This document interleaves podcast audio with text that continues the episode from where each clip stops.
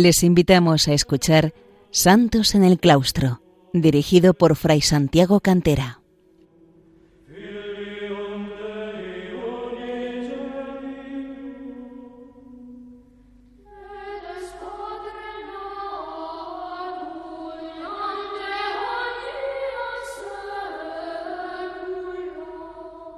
Bienvenidos, queridos oyentes de Radio María, a un programa más de Santos en el Claustro, el programa que entre mi hermana Margarita y un servidor venimos dedicando a los santos y a las santas que han brillado en la vida monástica, en la vida de los monasterios, cenobíticos o también como solitarios, como ermitaños. Hoy nos vamos a referir a un santo cercano a otro al que hemos tratado hace algunas semanas. Hablábamos de San García de Arlanza, amigo de San Íñigo de Oña y de Santo Domingo de Silos. Y vamos hoy a dedicarlo a otro mm, amigo de estos santos abades que fue San Sisebuto de Cardeña, el que aparece en el poema de Miocid como el abad don Sancho. El monasterio de San Pedro de Cardeña está situado a 11 kilómetros de la ciudad de Burgos, en un valle que forma como una hondonada entre pequeños montes de robles, pinos y encinas, y también por parameras peladas. Es un lugar frío, y a casi mil metros sobre el nivel del mar. Los cinco pueblos más cercanos son Castrillo del Val, Carcedo, Cardeñadijo, Cardeña Jimeno y San Medel. Algunos hacen referencia como muy directa al monasterio. Y cerca se encuentra también la Cartuja de Santa María de Miraflores, fundada en 1442 por el rey Juan II de Castilla. Por lo tanto, más tardía que el monasterio de Cardeña porque el monasterio de San Pedro de Cardeña fue restaurado por el rey Alfonso III de León en el año 899 y dotado en el 902 por Gonzalo Tellez y su esposa Flámula Olambra, todo ello con Damián como abad de la comunidad. Por lo tanto, que fuera restaurado refleja que tuvo unos orígenes mucho anteriores, posiblemente de época visigótica o mozárabe. Fue destruido por los musulmanes en el año 934, momento en el que estos pasaron a cuchillo a la comunidad completa, que las crónicas cifran en doscientos monjes, todos ellos santos mártires con su abad San Esteban a la cabeza. De nuevo fue restaurado y posteriormente enriquecido por el conde García Fernández a finales del siglo X, llegando a su máximo esplendor en el siglo XI con el abadiato de San Sisebuto, ligado estrechamente al Cid Campeador, puesto que cuando aquel fue desterrado dio cobijo en Cardeña a su esposa doña Jimena y a sus hijas Cristina y María, o Elvira y Sol en el poema de Mio Cid. Como los demás monasterios de la zona aceptó la regla de San Benito, seguramente en el siglo X.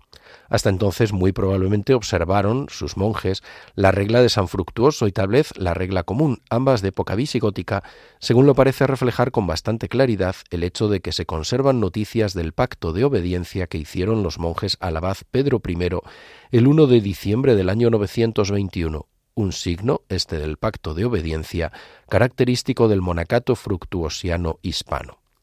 A mediados del siglo XII el rey Alfonso VII trató de unir Cardeña a Cluny, pero las resistencias de al menos un sector de la comunidad y del propio abad Martín de Comiellas lograron que quedase sometido directamente a la Santa Sede en 1150. No obstante, al final, y al igual que otros monasterios de la región, Cardeña terminaría aceptando las consuetudines o costumbres cluniacenses y desde el siglo XIII formaría parte de la congregación benedictina claustral de la provincia de Toledo, hasta su incorporación a la congregación observante de San Benito de Valladolid en 1502, a la que se mantendría unido hasta la gran exclaustración liberal de Mendizábal del año 1835 de la importancia del monasterio de, Cardeña en la Castilla medieval y de la capacidad humana, preparación teológica y santidad de vida de muchos de sus monjes y abades, nos habla el hecho de que varios de estos fueron designados como prelados para diversas sedes episcopales. Con anterioridad a San Sisebuto descubrimos a tres obispos de Burgos entre finales del siglo IX y el siglo X también a un obispo de Salamanca en el último tercio del siglo X, Sebastián, y un obispo de Álava o Armentia, García, prácticamente coetáneo de San Sisebuto. Algunos de estos antiguos abades continuaron residiendo en Cardeña al acceder a la sede episcopal buralesa, como Pedro, abad a finales del siglo X e inicios del XI y obispo entre el año 1003 y 1025. También contemporáneos a San Sisebuto inmediatamente o inmediatamente posteriores a él fueron obispos Sebastián, obispo de León desde 1085, que había sido nombrado coadjutor como abad coadjutor por San Sisebuto en 1081, de cara posiblemente a su sucesión, y Pedro elegido abad a la muerte del santo en 1086 y nombrado arzobispo de Santiago de Compostela en 1088. Tras años de abandono, después de la desamortización de Mendizábal en 1835, el abad de Montserrat de Barcelona, padre Miguel Muntadas, intentó recuperarlo para la orden a partir de 1862. Esto no dio fruto finalmente y eh, también los cistercienses españoles expulsados de Francia pasaron al monasterio de la Oliva tras una breve estancia en Cardeña en 1880. En 1888 fue ocupado por los padres escolapios, que lo abandonaron en 1901. Los franciscanos franceses de Toulouse en 1905, pero pasaron luego a Burgos. En 1930 intentaron recuperarlo los padres escolapios, pero se opuso el arzobispo de Burgos, don Pedro Segura, que quería convertir el edificio en seminario de verano. De nuevo quedó abandonado, sin embargo, al no realizarse este proyecto hasta que en 1933 aceptó la fundación de una comunidad cisterciense el abad de San Isidro de Dueñas, don Félix Alonso, proyecto que no pudo llevar a cabo su deseo a causa de las adversas circunstancias políticas y la subsiguiente guerra española del 36 al 39. En 1937 fue convertido en campo de concentración de presos. Por fin, desde el término de la contienda, los primeros cistercienses partieron de Dueñas el 26 de enero de 1941 para preparar lo necesario para la nueva comunidad que se instaló el 29 de abril de 1942, aunque la fundación oficial tendría lugar el 1 de mayo del mismo año. Elevado a priorato en el año 45 y otorgada la autonomía en el año 46, quedó consolidada definitivamente esta comunidad cisterciense con la elección del primer abad en 1949. Así, a día de hoy, Cardeña, San Pedro de Cardeña, sigue siendo habitado por monjes de la Orden Cisterciense de la estricta observancia, los conocidos como trapenses. Con relación a San Sisebuto, debemos decir que se desconoce el lugar y la fecha de su nacimiento, muy probablemente del siglo XI, teniendo en cuenta que murió en el año 1086. Es bastante probable que naciera en el entorno del monasterio o de Burgos o en la propia ciudad, sin que podamos afirmarlo con plena seguridad. Tampoco se conoce el año de su ingreso en el monasterio ni el de profesión de sus votos religiosos. De 1051 existe un documento recogido en el libro Becerro Gótico de Cardeña en el cual se hace donación de unas viñas en Villasandino al abad Sisebuto. Por eso se especula que pudo comenzar su abadiato en el año 1050. Desde luego, a partir de 1056 consta de forma bien clara que ya ejercía como abad. El 18 de marzo de ese año, una señora gotina hace donación de la granja de Pinilla al obispo Gómez, que residía en Cardeña, y al abad Sisebuto, según aparece igualmente en el becerro gótico. Según un autor antiguo, Berganza, este obispo Gómez es el abad don Gómez II de Cardeña, elegido obispo de Burgos, pero que siguió residiendo en el monasterio. San Sisebuto ocupa el número 30 en la lista de abades conocidos de Cardeña entre los años 1050 y 1086 concretamente. Como hemos apuntado, entre 1081, 1082 y 1085 tuvo también como abad coadjutor a Sebastián, pero al ser este elegido obispo de León, quedó de nuevo al frente del monasterio como único titular hasta su muerte en 1086. Pronto se manifestaron al exterior su valía y su capacidad de gobierno, así como su fama de santidad, que ya sus monjes habían apreciado. Esto le atrajo mucha admiración, simpatías y amistades tanto de nobles como de personas de condición humilde, y llevó a muchos a realizar donaciones al monasterio, tal como lo reflejan numerosos documentos. Por ejemplo, en 1057 la piadosa señora doña Oria, junto con su esposo, dio unas posesiones en Torresandino en sufragio de sus almas cuando murieran. Y este documento está firmado también por Santo Domingo de Silos, abad amigo de San Sisebuto, como testigo. En 1085 el noble don Nuño Álvarez donó algunas propiedades en Buniel, también en sufragio de su alma, firmando como testigos toda la familia real, el rey don Fernando I, la reina doña Sancha y el príncipe don Sancho, así como el obispo don Gómez de Burgos, lo cual releva todo ello la relevancia alcanzada por Cardeña y por su santo abad. En 1064 don Murio, rico señor, otorgó haciendas y alhajas para el culto, y en otro documento los reyes Fernando I y Sancha realizaban otra donación al monasterio. En 1075, don Munio Arzuriz y su esposa doña Usanda dieron dos casullas y dos vasos sagrados. Por lo tanto, no se trataba sólo de donaciones de tierras y bienes inmuebles, sino también de objetos litúrgicos para el culto divino. En 1076 un sacerdote, don Arias, y sus dos sobrinos cedieron a Cardeña la iglesia de Villaloncajar, con sus beneficios al hacer profesión de votos monásticos en manos del abad San Sisebuto. Y en 1078 el sacerdote Morelo y sus hermanas cedieron una casa al monasterio a cambio de obtener la carta de hermandad de éste. La Carta de Hermandad era un documento muy apreciado en la Edad Media y en la Edad Moderna también, por el cual la comunidad religiosa de un monasterio hacía partícipe de todas sus oraciones, sacrificios y bienes espirituales a una persona, a una institución o a otra comunidad. También en 1078, el rey Sancho II de Castilla, hijo de Fernando I y de Doña Sancha, confirmó un privilegio en el que reconocía la autoridad de la base Cardeña sobre varios pueblos. En el abadiato de San Sisebuto también se produjeron la anexión de algunos monasterios, como el de Rezmondo en 1073 y en 1076 el de Santorcuato o Santorcado de Enestrosas o Inestrosa, que fue legado por los señores de Enestrosas don Asura Asúrez y su esposa doña Juliana. El de Rezmondo había sido fundado por el conde Fernán González y en 1071 Sancho II lo donó a Bermudo Sandínez, que en 1073 lo cedió a Cardeña, quedando así como priorato dependiente de la gran abadía. Siempre sería un monasterio pequeño, al igual que el de Nestrosas o, Inestrosa. Además de estos, otros cenobios se acogieron también a Cardeña, en Aguilar de Campo y sus aledaños. Como hemos visto, muchos presbíteros y clérigos que quisieron ponerse bajo la jurisdicción y obediencia del santo abad como monjes, eh, revela esto la estima espiritual que se tenía al santo abad y al monasterio según se observan las donaciones hechas al profesar sus votos religiosos. También sabemos que San Sisebuto envió monjes a la fundación del monasterio colegiata de Santa María la Mayor de Valladolid, con motivo de su primer arranque a partir de la repoblación de la ciudad del Pisuerga por el conde Pedro Ansúrez en 1074, si bien sería en 1095 cuando propiamente se desarrollase esta fundación. Vamos a hacer ahora una pausa musical escuchando a los monjes de la abadía de Santo Domingo de Silos en canto con su canto gregoriano para ambientarnos en el lugar y en la época.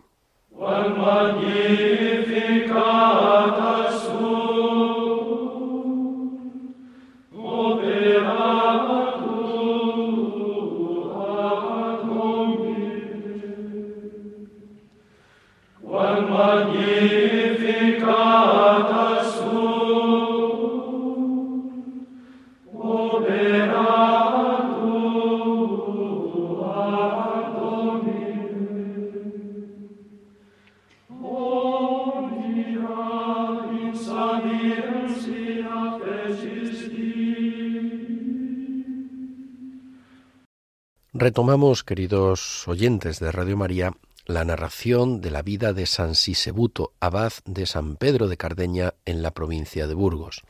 Y como hemos visto antes, en 1057, Santo Domingo, abad del monasterio de Silos, que entonces se hallaba bajo el patrocinio del diácono protomártir San Sebastián, pasaría a denominarse de Santo Domingo después de la muerte del santo abad, firmó como testigo en la donación de unas posesiones en Torresandina hecha por la señora doña Oria a favor de Cardeña. Pero además en 1059 encontramos otro documento de intercambio de propiedades entre Cardeña y Silos confirmado por los dos santos abades.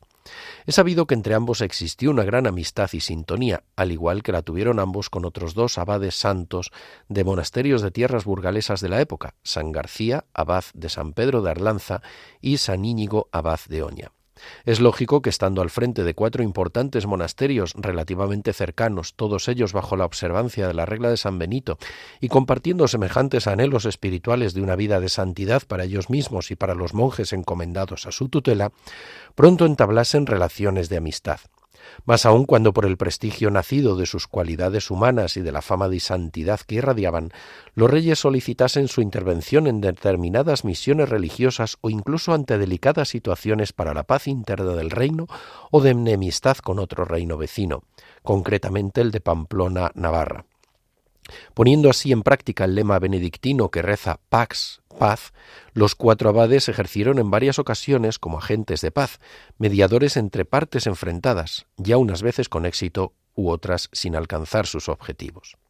Otro episodio en el que coincidieron y colaboraron San Sisebuto, Santo Domingo, San García y San Íñigo fue el descubrimiento y el traslado de las reliquias de los santos mártires Vicente, Sabina y Cristeta en Ávila, desde donde fueron trasladados al monasterio de Arlanza, cuestión que ya referimos en el programa dedicado a su abad San García.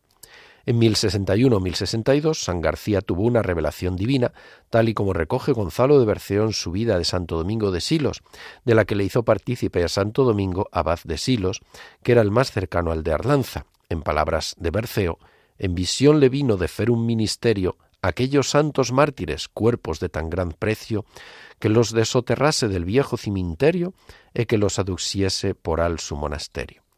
San García y Santo Domingo tomaron camino hacia Burgos para comunicárselo al rey Fernando y al obispo, y en Cardeña se encontraron con el abad San Sisebuto. Juntos los tres se presentaron ante el obispo de Burgos, que a su vez se unió a la comitiva y todos ellos se encaminaron al encuentro del rey. Atravesaron la llanura palentina y llegando al Duero, en el lugar de Santa Cristina, eh, cerca de Zamora, estaba el rey con el obispo de Palencia. Fernando I estaba empeñado entonces en la repoblación de aquellos territorios, y al conocer la razón que había llevado a la comitiva a llegar hasta allí, el monarca se unió a ella y se encaminaron hacia Ávila. Buscaron entre las ruinas del principal templo de Ávila los restos de los tres mártires muertos asesinados en el año 304 y fueron encontrados milagrosamente corriendo la noticia con gran rapidez y de lugares cercanos acudieron en gran número gentes para reverenciar los restos. Después de las solemnes fiestas dejaron Ávila para llevar los restos del monasterio a Arlanza, dejando reliquias por varios pueblos por los que pasaban.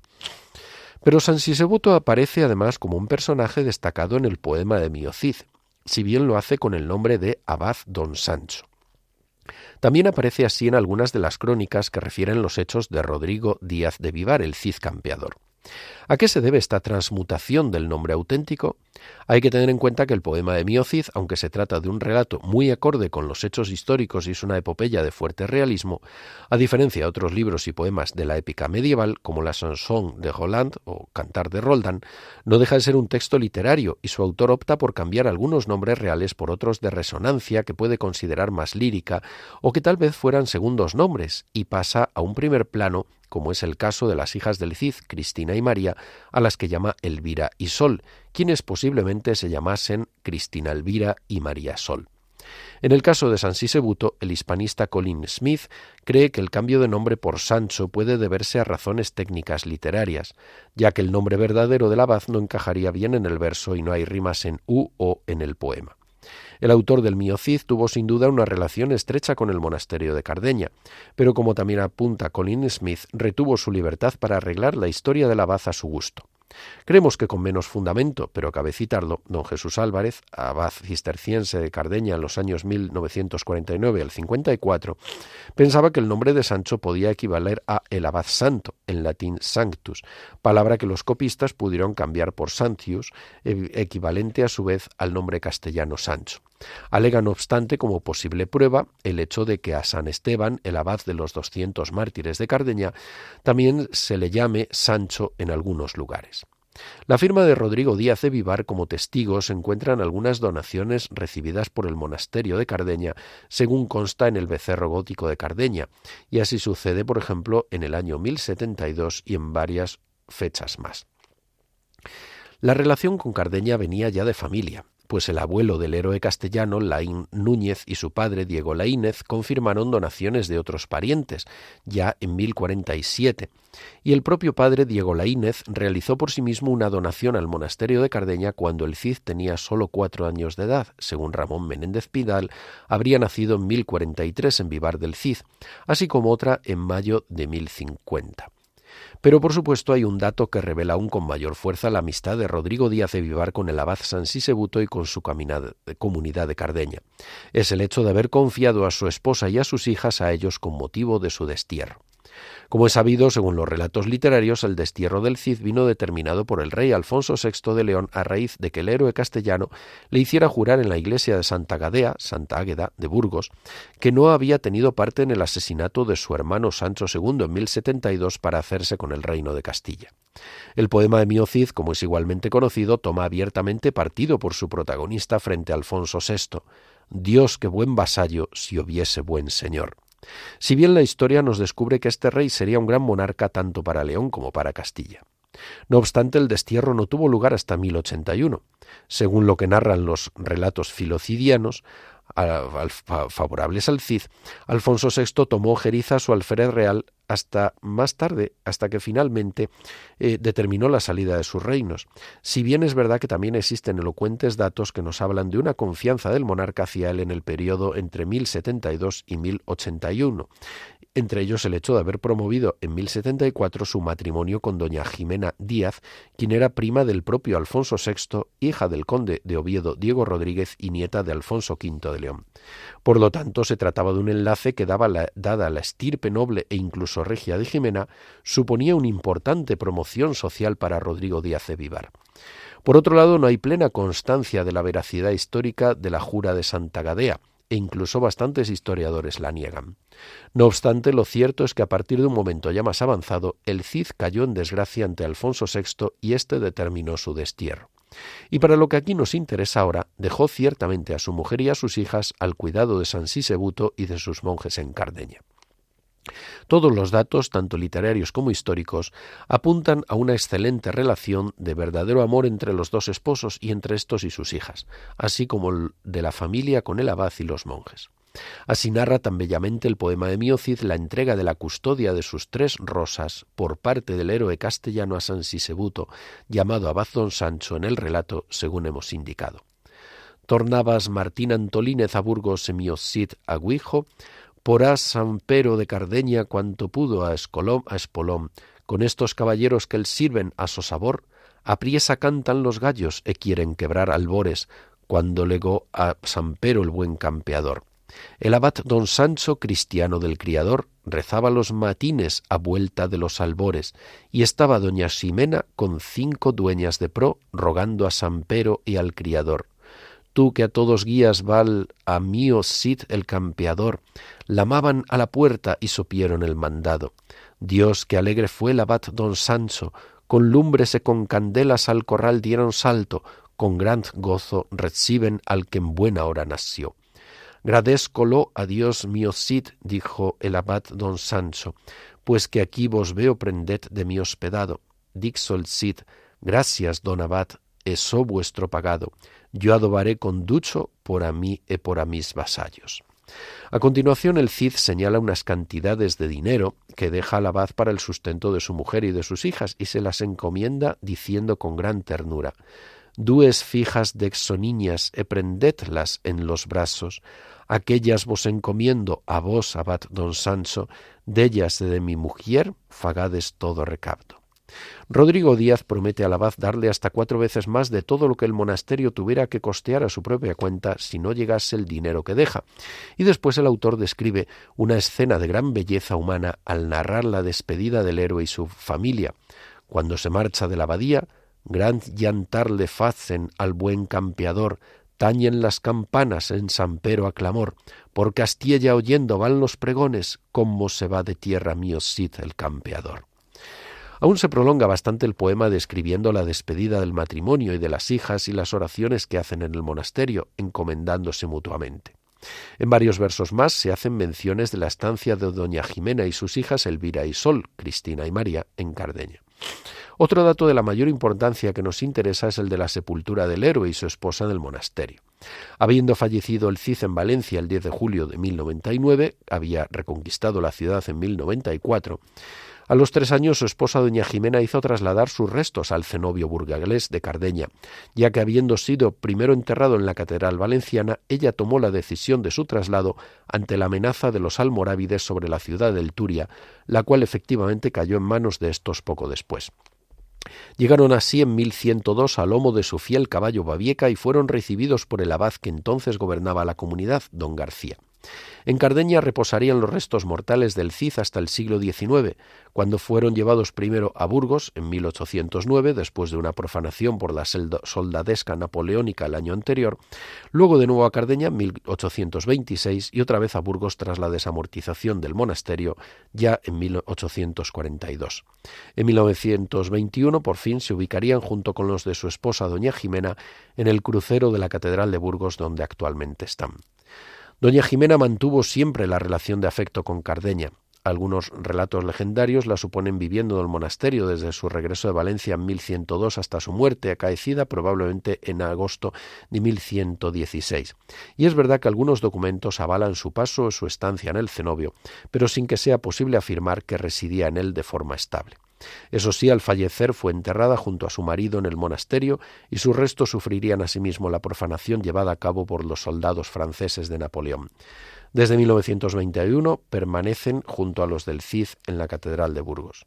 Según la tradición, también el, caballo Babieca del Cid fue enterrado en Cardeña, en su caso en el campo cercano a la puerta principal del monasterio, entre dos olmos, en un lugar donde en el siglo XX se colocaría un hito para recordarlo.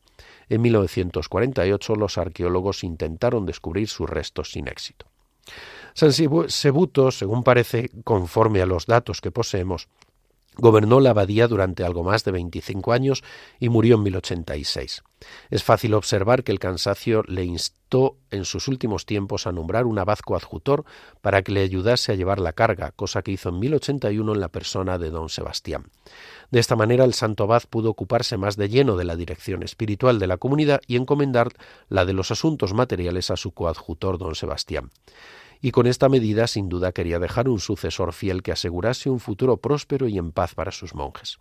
Pero estando don Sebastián como abad coadjutor, además de continuar la anexión de monasterios e iglesias a la gran abadía burgalesa, fue eh, nombrado obispo de León al fallecer don Cipriano, que había sido obispo de esta ciudad hasta entonces.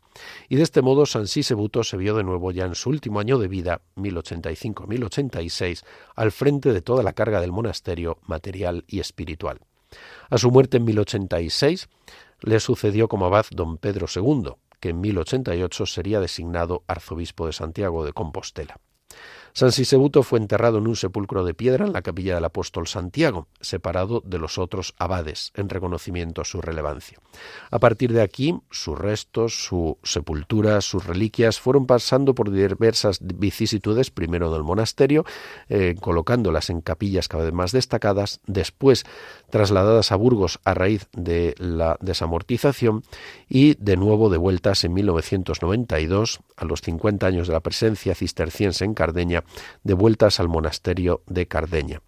En 1996 se abrió la arqueta para extraer una parte de los restos para depositarlos en el nuevo altar mayor del monasterio que fue consagrado por el arzobispo don Santiago Martínez Aceves.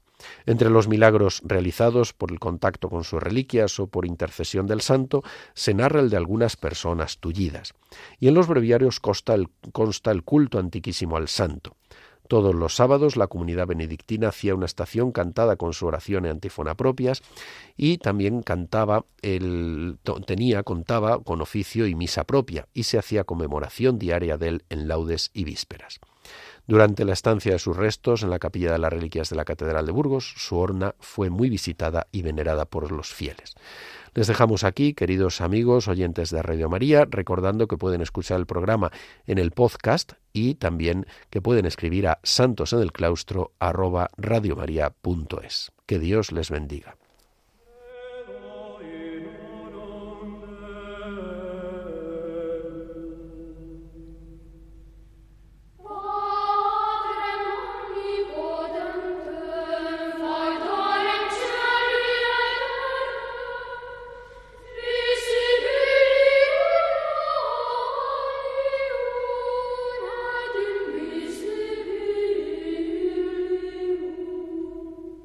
Han escuchado en Radio María Santos en el Claustro, un programa dirigido por Fray Santiago Cantera.